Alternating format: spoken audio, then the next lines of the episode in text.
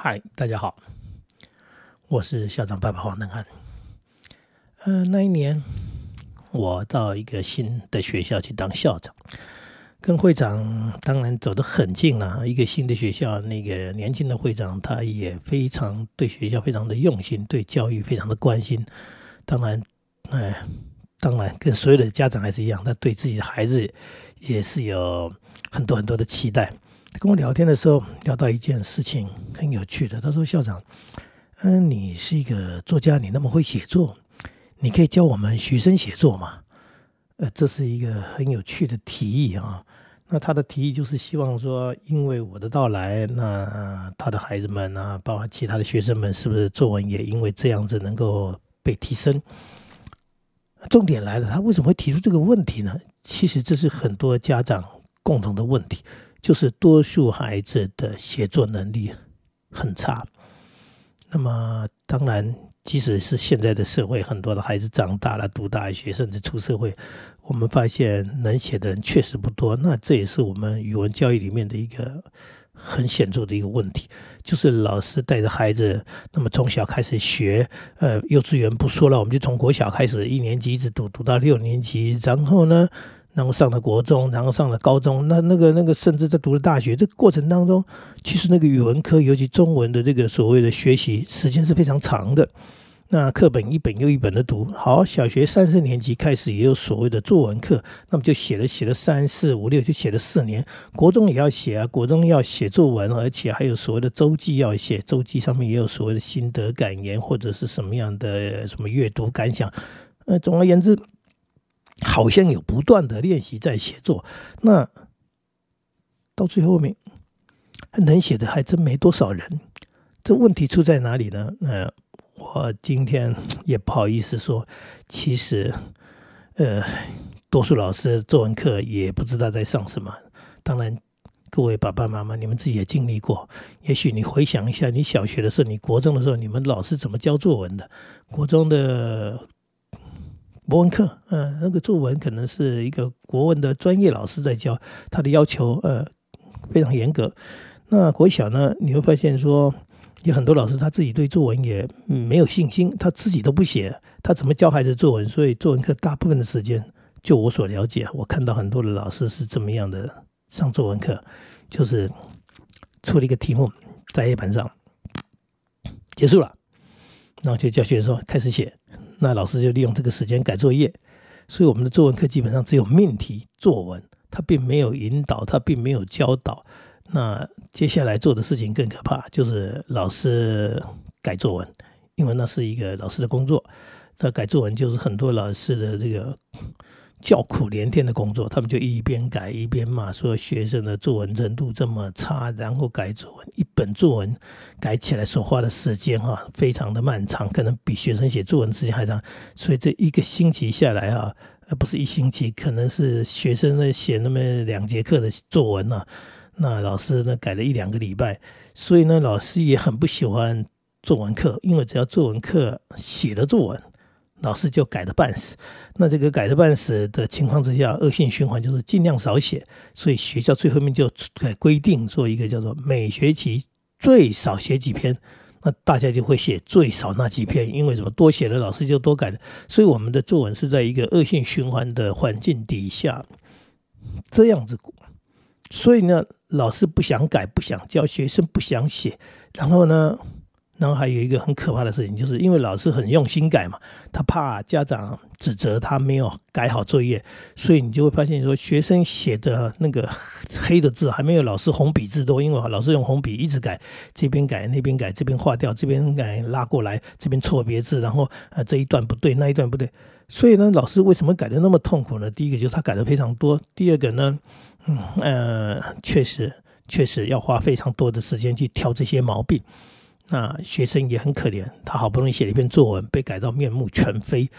那面目全非的结果，当然进一步就产生信心上的问题，就是孩子会觉得，我好不容易花了那么多时间，我那么认真，然后写了这一篇我觉得还可以的东西，结果被老师改到一无是处，没有一个地方可以。那既然这样的话，下一次再写，更不知道如何写了，因为都被改光了。那上次全错啊，错了百分之八十九十，那这一次要从哪里开始？他并不会因为被改了以后他就进步了，他只有只有害怕，只有更不知道如何写作文。所以我们的作文是在这样的环境长大的啊，也就是说，多数孩子已经被改到不知道如何是好。那除了少数几个孩子比较有天分的、比较有兴趣的，多数孩子对于写作的那种过程，然后还能结果就是痛苦、畏惧。啊，最好不要写，哎，那如果要写，被逼的写，就勉强写。那总而言之，一句话就是，到了最后就是几乎近乎放弃。所以呢，即使经过那么多年，啊，没有几个人能够把作文写好的原因，这是最主要因素。所以我听到会长这样的一个。叫做建议提议，那我心想说，我一个校长要教全校的学生，那还真是有一点困难哈。所以我就当场我就跟会长讲，我说会长，其实做没那么难，呃，我教你，你回去教你的孩子。那我今天也在这里啊，呃，教各位爸爸妈妈，啊，你就教教你的孩子。事实上，怎么会有这个话题呢？因为在这个暑假期间，我因为。朋友的这个呃，请托我去帮忙，他开了一个暑期作文的一个短期课程。那我必须跟那个一群陌生的孩子，在这短短的时间三天啊，所谓的三天，其实也不是三天，就是三个早上。那这三个早上，每一个早上两个小时，我要陪着这一群孩子，年龄不一样，不同学校啊。来自于不同学校、不同年龄，然后呃，我们也是初次见面，然后就是三次课程要带他们写作。朋友问我说有没有问题，我说嗯没有问题。那我就带着他们了，现在我也要带着大家。其实事实上，第一个问题就是说，孩子对于作文这件事情，确实多数人是没有兴趣，是不擅长的。就像我们人在陆地上走路。呃，一开始要下水游泳，多数人是害怕的，呃，或是是不知道如何是好的，因为对这个水的畏惧或者不熟悉，所以你说要学会游泳跟走路，它肯定是不一样的。走路是一件很自然的事情，但是游泳确实是一个重新的学习，所以很多孩子他学游泳学得很很很辛苦，甚至学不大会。嗯，那我如果把游泳跟作文做一个比喻，你就可以理解是什么意思呢？就是先要下水才会学会游泳。那作文也是一样，他要有一个开始嘛。那爸爸妈妈帮他们报了作文班，我一问之下，喜欢的人、主动来的人，嗯，三两个，呃，举手说被迫来的，父母亲报名的，不喜欢作文、讨厌作文的，哇，九成以上，嗯，正常。啊，正常啊。那我跟会长也是这样讲，我说孩子不喜欢是正常，但接下来要做的事情是什么？是要让他下水才会学会游泳。所以我们就是想办法让他下水，就是要动笔写起来。所以我跟各位讲，我跟孩子这么教的，我说作文很简单，哎，只要会写字就会写作文，哎，让他们觉得，哎，真的吗？然后第二句话是，只要会说话就。会写作文，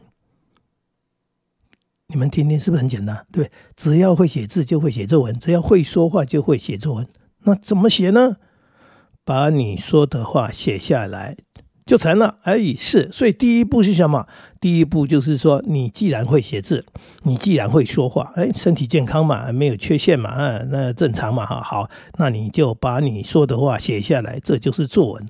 这像在学游泳的道理是一样的，就是说你要先下水，下水怎么样？你要进水里面去，哎，那姿势怎么样不重要，不重要，你只要先接触水，然后让你不怕水，这是游泳的开始。作文也是这样，我要让孩子不怕作文，所以我要告诉他作文很简单，哎，只要会写字，只要会说话就会写作文，这就是开始了。然后开始我们做什么？就是。让孩子把他要说的话啊，他平常说的话，他写下来。例如说，你要写我的爸爸，写我的妈妈，甚至写说好，呃，星期天就写这么星期天写什么？你就问他说：“那你星期天在做什么啊？这个星期天我们做什么？”好，你先跟他聊天，聊着聊着，哎，他讲了，他好星期天爸爸妈妈带我们去公园玩，好，就好去百货公司玩。那不管有一件事情嘛，你就问他，他就讲，就是讲了在做些什么呢？啊，去溜滑梯，去做什么？啊去爬什么？或者说在百货公司里面逛啊，冷气很凉，然后看到很多人。后来呢，我们去买了什么东西？然后先让他讲话。然后讲的差不多了啊，说好，那你也讲了，你都知道你去百货公司做什么，你都知道，哎，我们到公园去做什么。接下来你就把刚刚说的那个东西写下来，就这样来，哎，一句一句来，没有关系。呃，刚刚都说了，那表示你会说，会说就会写，就把刚刚说的东西写下来。呃，这就是作文的开始啦。那至于有些东西的难度，例如说，啊，有些字就不会写了，所以我就跟孩子说，不用考虑这个。不会的字就注音，不要为了一个字卡在那一边卡了半天。就像我们不下水，嗯，你不下水，你说啊，我脸怕碰到水，那你怎么学会游泳呢？不要考虑下水就对了，所以对不会的字就注音，这就把第一关给过了。那还有一些小问题，例如说标点符号，它处理的不好，处理的不好就处理不好，那不是重点。就像游泳的姿势。很丑，他刚学游泳嘛，那姿势丑有什么关系？嗯，敢下水就行了，会前进行了啊，好棒，嗯，结果他游了三步爬起来，呃，很好，已经游了三步了，这是重点。